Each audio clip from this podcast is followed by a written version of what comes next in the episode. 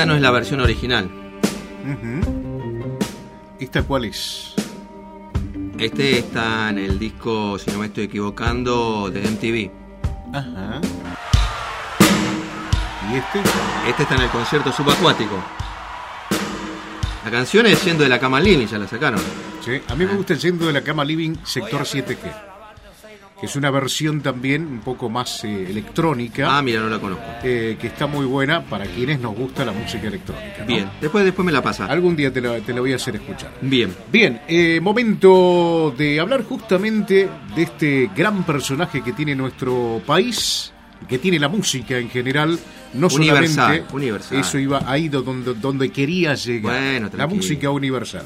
Quería ir de nuestro país, de nuestro continente y así. Bien. Bueno, el punto es que hablando de Charlie, hay un- una avenida que quieren ponerle el nombre de Charlie García. Y Sí, para sí. ello estamos en comunicación con Tian Firpo. Tian, bienvenido al EU4. Saúl Gerscovici y Daniel Juárez, te saludamos. ¿Cómo estás? Hola Saúl y Daniel, ¿cómo andan? Muy bien, bueno, apenas vimos el, el viral ¿no? que, que hicieron para con esta propuesta. Bueno, que somos fanáticos de Charlie, me incluyo, nos mm, decíamos, bueno, vamos a hablar eh, con Tian, eh, le contamos a la gente que no, no vio este viral, ustedes están eh, en la terraza de, de este edificio, haciendo yendo de la cama al living, y la cámara se aleja y hay una réplica hermosa del teclado Oberheim, ¿no? utilizado en el 82 para grabar este tema y se ve Avenida Charlie García.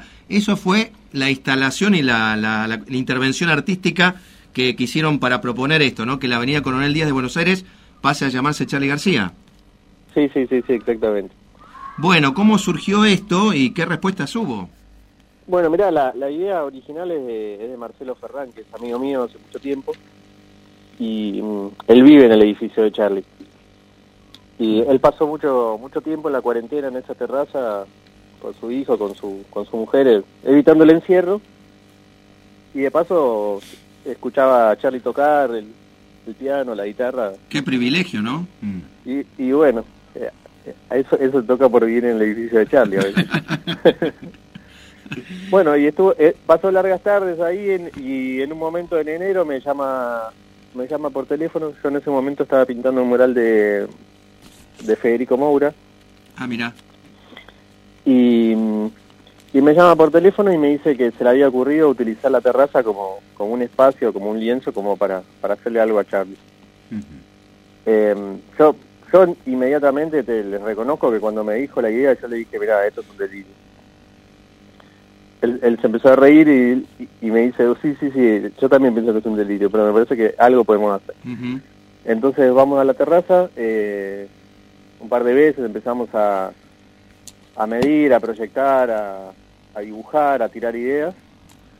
Y después, al cabo de dos, dos o tres meses, llegamos a una, una presentación que nos, que nos parecía que era potente y que era, que era fuerte, ¿no?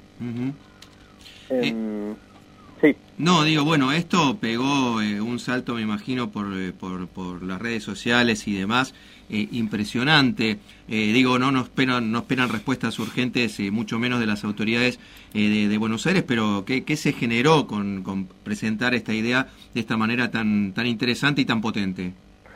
Bueno, e- es lo que te decía, mira, nosotros no sabíamos cómo, cómo continuar, si, si mandarnos, si hacernos. Entonces la decisión que tuvimos fue hablar con Mecha, que es la, la novia, la, la, la pareja de Charlie. Eh, nos juntamos con ella, eh, ella, ella se emocionó, le encantó y nos dijo, denle para adelante porque esto a Charlie le va, le va, le va a recopar. Entonces, bueno, nosotros, imagínate, nos prendimos fuego con, con esa respuesta y, y le entramos a, a dar a la preproducción.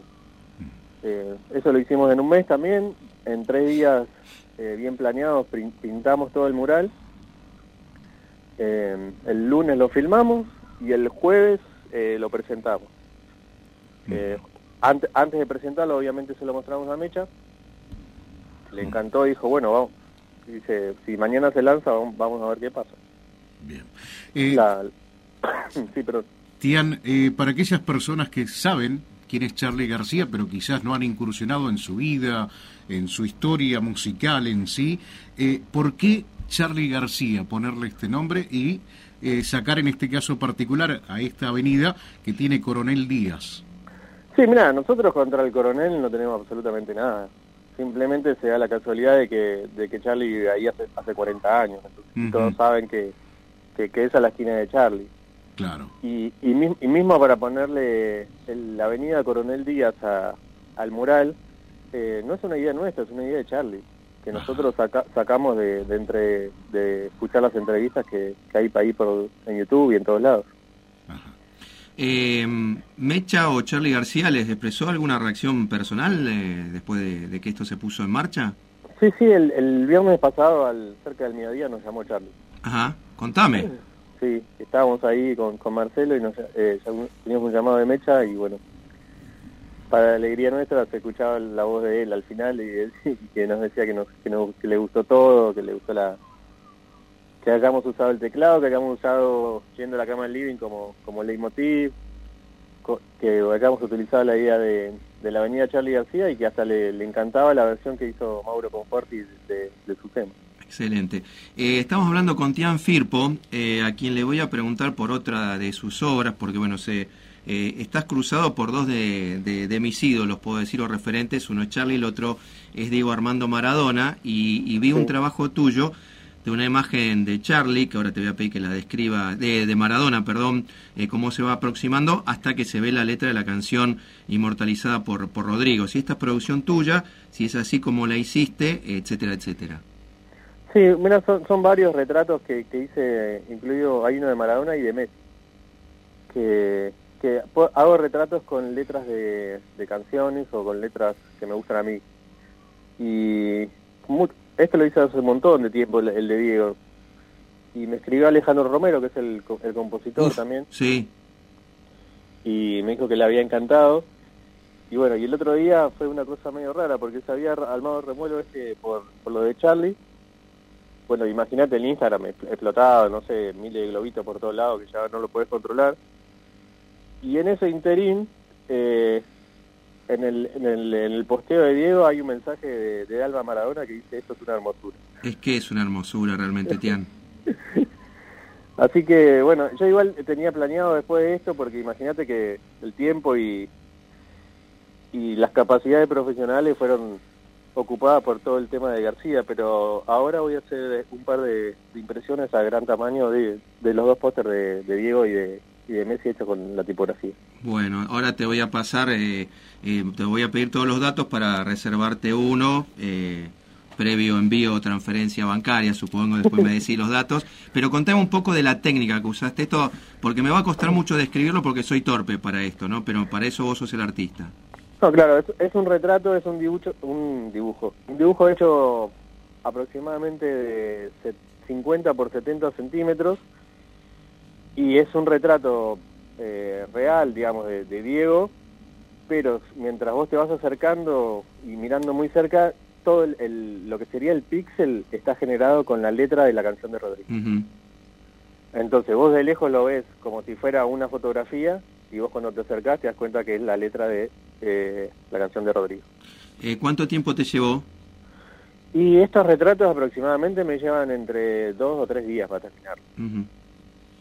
son, son, son realizados digitalmente en la compu y después hago una impresión a, a tamaño y, y, en calidad. Excelente. Bueno, Tian, eh, gracias por este contacto con Helio 4 Comodoro Rivadavia.